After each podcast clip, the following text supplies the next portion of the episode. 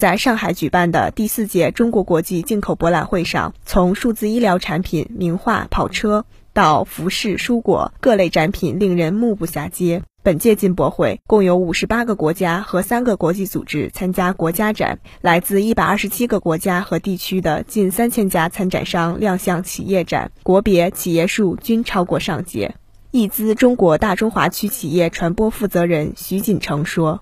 我们是一家来自美国的呃零食企业，那么我们呃每年都会带来非常多的这个新品来到进博会跟大家见面。那么我们已经连续第四年参加进博会了。那今年我们着重的是呃展示我们是如何满足消费者日新月异的关于健康的这个需求。卡赫大中华区总裁唐晓东说：“呃，目前我们整个在中国的工程制已经达到一百多名，呃，同时我们也和目前中国最优秀的。”高科技的一些创业团队一起来合作，通过我们自主研发，我们来达到更好的为我们中国市场、为我们中国的客户来提供更好的清洁服务。我们也希望越来越多的厂家能够参加进博会，投资中国，投资未来。葛兰素史克中国临床研发部负责人吉纳辛说。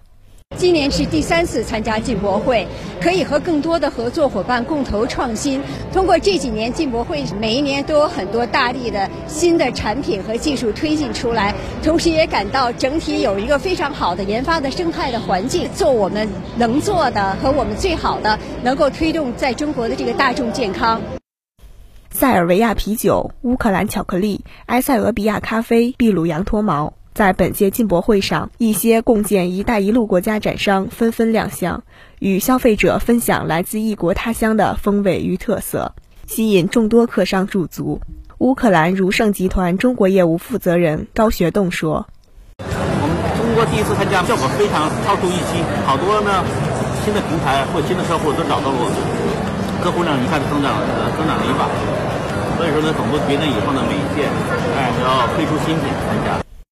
本届进博会在服务贸易展区首设文物艺术品专区，来自十一个国家和地区的二十家境外机构竞相参展，其中世界知名拍卖行佳士得、苏富比、富艺斯等首次参展。参展商纷纷表示，随着中国经济社会发展，人们对于物质生活的追求逐渐升华为精神文化层面的需求，消费者特别是年轻人对文化类的需求越来越受到关注。让文物艺术品走入进博会，也是为了进一步满足人民日益增长的美好生活需求。佳士得中国区主席杨元草说：“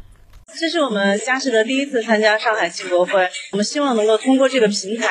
来进行这样的一次尝试，去打开我们更多在中国发展的思路。啊，我特别希望能够把艺术更多的回归普罗大众，希望能够把艺术更好的去传播。”